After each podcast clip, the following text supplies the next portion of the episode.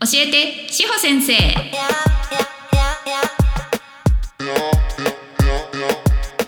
この番組は女性用風俗で働く方たちと興味がある方たちが楽しく心地よく関わっていただくために講師と運営の両経験がある志保先生が超個人的見解で惜しみなく情報をだだ流しし女風業界をまるっと盛り上げたいラジオです。噛まずに言えましたえらい。自画自賛。はい。そんなわけで今週も始まりました。志保先生の時間でございます。あ違う。そんなタイトルじゃないですね。えっ、ー、と教えて志保先生でございます。はい。ではでは。今日はですね収録しているのが、まあ、2023年の年末なんですけれどもえっ、ー、とですねあのちょうどこの収録日からすると、まあ、昨日ですね。に、えー、X のですね、まあ、スペースでねあの皆さんご存知ですかね。こうおしゃべりができる機能があるんですけれども、はい、そちらの方でですねちょっと話していたテーマがなかなかあの興味深い面白い話だったのでそのねスペースで、えー、コラボでねお話しさせていただいたんですけれどもそれのね内容を私なりにねちょっとアウトプットしたいなって思うのでと聞いていただければと思います。えー、タイトルはですね「性とエロの違いについて」っていうことをテーマに話しました。はい、でこのねスペースになったまあきっかけなんですけれども私がですねちょっと前に投稿でですね、えー、エロを欲として捉えている人が私は苦手で学問、まあ、この表現が適切かわからないけれどもとして語っている人だと安心します。まあ、この、えー、プロフェッショナル側の人たちの話ですね。そうプロフェッショナルエキスパートそうそうそうこのまあお金いただく側業界で働く側の人たちの話です。でえー、まあそれ以外もあるかな一般社会もあるかと思いますまあ対男性に対してとか、まあ、対女性もあるかな欲が見えるとちょっと私は気持ち悪いかなと感じてしまうのは相手ではなく自分にしか矢印が向いていない、まあ、いわばこうなんでしょう。ちょっと自分勝手な人に見えるからかもしれないです。っていうことを書いたんですよ。で、えー、その投稿をきっかけでですねあのコメントをいただいていた方々と昨日一緒にスペースをやっていただいたのですがあのゲストで出ていただいたのがですねまあいにしえの AV 男優タイガー浅尾さんと、えー、女性用風俗のスパホワイトのオーナーさんでもあります飛鳥先生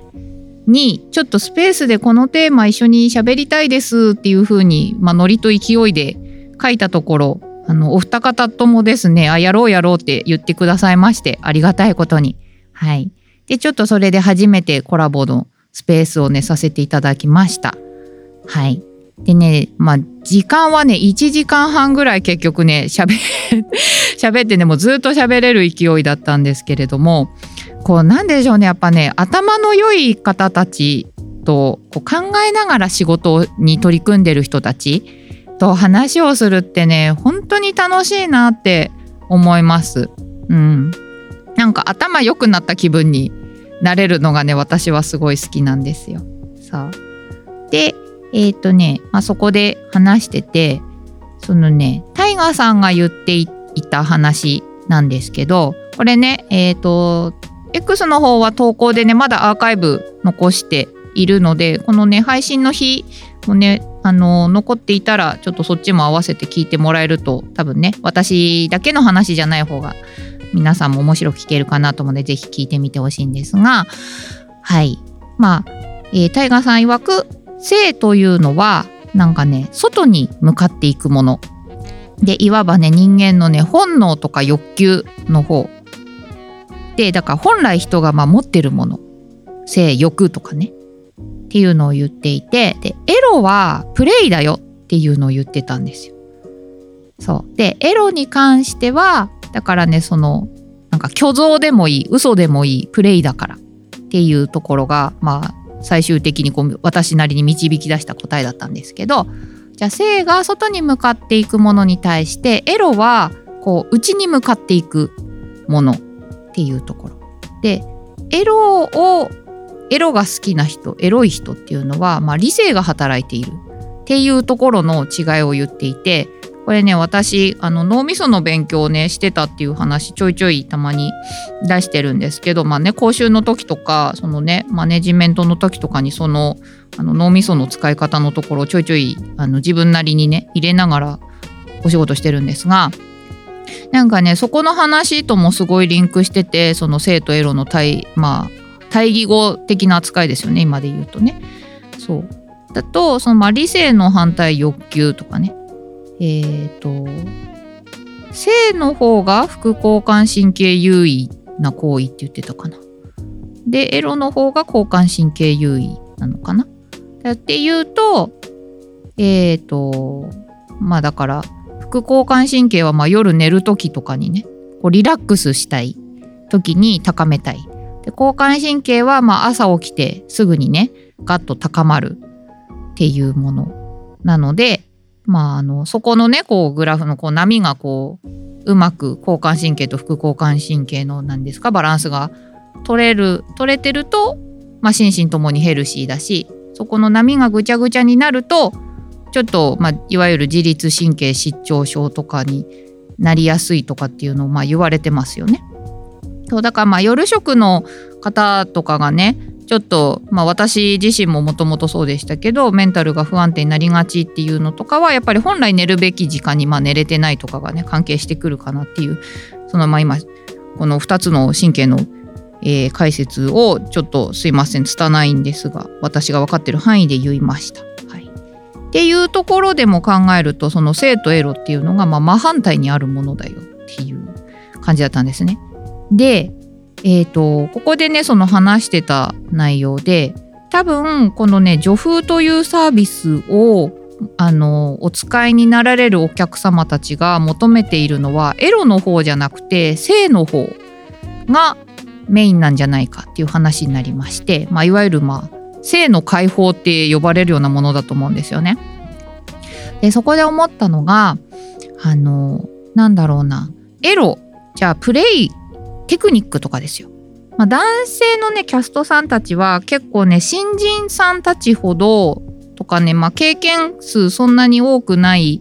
人ほどこうテクニックテクニックっていうのをやっぱりこう学びたいとかね中行きこう100%できるようにさせるにはどうしたらいいのやらとかねあのそういうことを聞いてくるんですけれどもあのなんかねその学びももちろん大事なんですが結構ね私今年いろんな講師さんのね講習あの同行させてもらったり自分がねこうあの受けに行かせていただいたりとかもしていて思うんですけど分かっている人ほどねその話しないんですよ。そうで昨日そのねやってたスペースもあの女風のキャストさんたちも何人か聞きに来てくださってたんですけどあの長くね聞いてくださってた方たちはねもうやっぱりあの長く割とね何年か働いてる方とかいわゆるもう売れてる方たちですよ。こう名前が分かるような名前がね皆さんこう見たことあるような方たちとかがこう興味深いって言って聞いてくださっててだからねやっぱこうあの売れてる人たちとかねその講師さんやるような人たちはまあ分かってるんですよね。そこのテクニックに逃げるようなことがあってはいけないっていうことだからね私がいつも言ってるその技術以前のことを私はお教えしますっていうふうに言ってることにつながってくるんですがだからね性の解放できるかどうかってこの相手にだったらあの見せてもいいとか委ねてもいいってお客様が思ってくれてることが大前提なんですよ。だからその信頼関係を築けているかっていう話なんですね。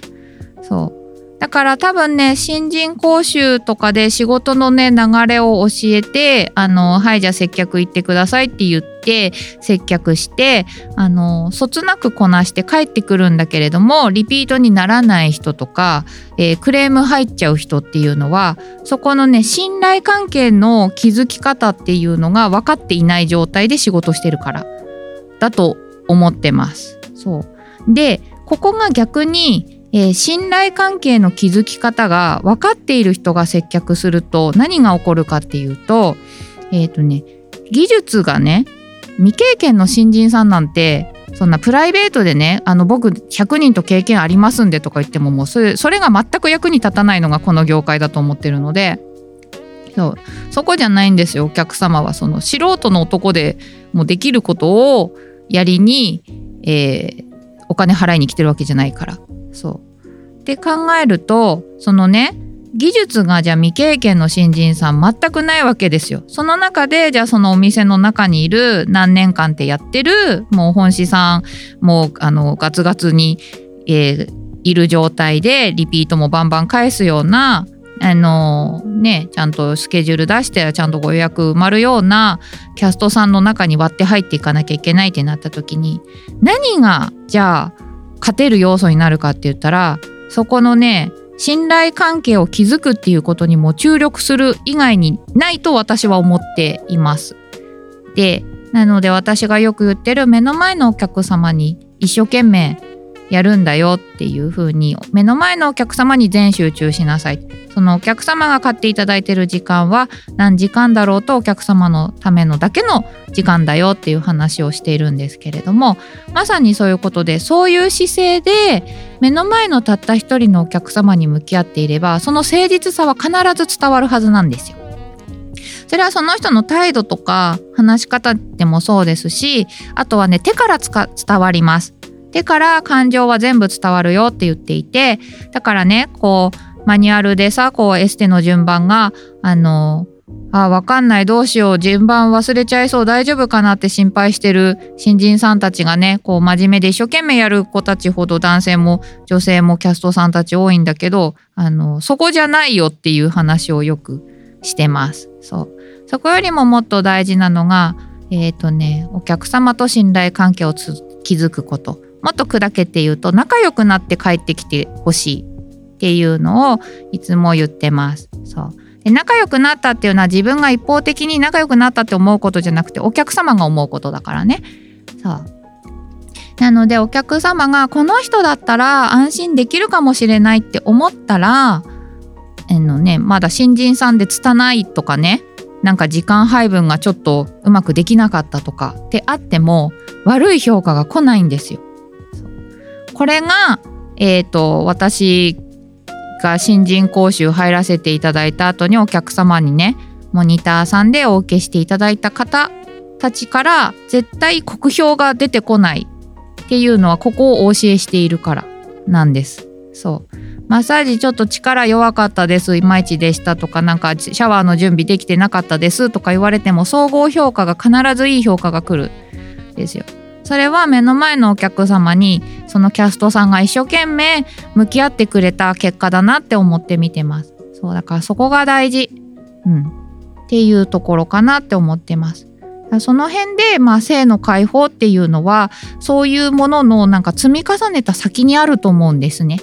そうだから技術学ぶことはもちろん大事なんですけどお客様をね接客件数増えれば技術はおのずと上がります。そう。その中で講習でねあの技術を教えてくれる先生のところに行って学んだものとかをね自分のプレイの中に組み込むことも自然とできやすくなります。そうだからねこう知識武装しないっていうのをねが大事だねっていうのをこうね話してたことがあるんですけれども受講生さんたちとねそうなんですだから講習行って安心じゃないんですよそれを目の前のお客様にいかに使えるかっていうところだと思います。っていうとじゃあエロのねプレイに関するそのエロの方いらないのかって言ったらまあそういうことじゃないです。私はどっちかというとこの仕事においてはエロプレイを前面に出してその中でそのまあ性の要素をね大事にする接客っていうスタイルで多分この仕事の教え方もそうですしメニューとかプレイの流れの組み方もそうですしお店作りにね関わらせていただく時とかも結構袖をやってるかなって思うんですがやっぱその、えー、エロだけで終わらないとか性の方だけでもなくてエロの要素もあるみたいなねお店さんの作り方かなって思ってます。なのでその性の要素が多めに出てるお店さんかエロの要素が多めに出てるお店さんかっていうのは割となんかその観点でお店選びをするとお客様とかはだいぶねあのどの店がいいのかなっていうのを絞り込めると思います。お店さんの発信ですねこうブログとか、えーと、X の投稿とかを見ると割とそのお店さんが何をねあの重視しているお店さんなのかっていうのは分かると思いますね。そうそういう意味でなんか選ぶね基準の一つになったらいいかなと思ってます。はい。じゃあまあちょっとね、性とエロの違いについては私もね昨日自分がインプットした側なのでまだちゃんとね噛み砕けていないんですけれどもなんか私なりにそういう見解で聞いてましたっていう話でございます。はい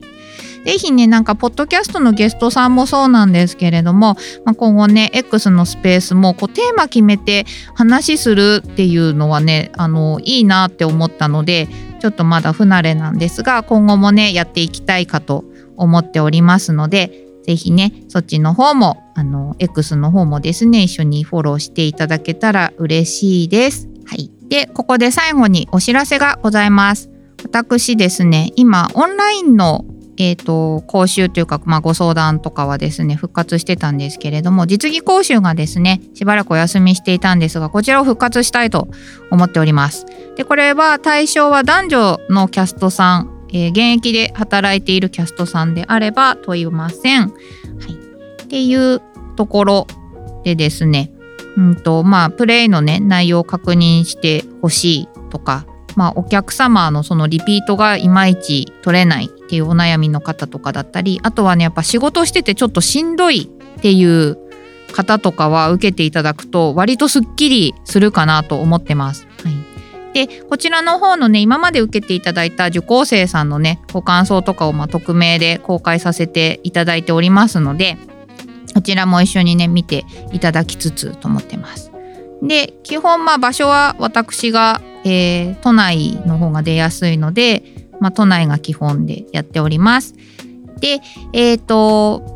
こちらの方が講習はですね、まあ、初回の方は3時間取っていただけると間違いないかなと思っております。で、えー、3時間で1時間あたりが、えっ、ー、と、まあですね、まあ、値上げする予定だったんですけど、もう一回私も講習のブラッシュアップしたいっていうところもありますので、ちょっとまあ期間限定、人数限定で、えー、特別価格の1時間あたり1万円で引き続きお受けさせていただこうと思います。でまあ、場所代は別で頂戴しております。はい、であとまあフィードバックとかね資料とか共有できるものはあのじゃんじゃんサービスでお付けしておりますので何かね接客について不安要素がある方は、えー、気軽にお問い合わせをいただけたらと思います。でこちらの方は概要欄にも、うん、とリンクをメニューのねリンクを載せますしあとはまあ X の投稿とかのね、えー、投稿じゃないですプロフィール欄の方でね URL のリンク集とかでもあの飛びやすいようにして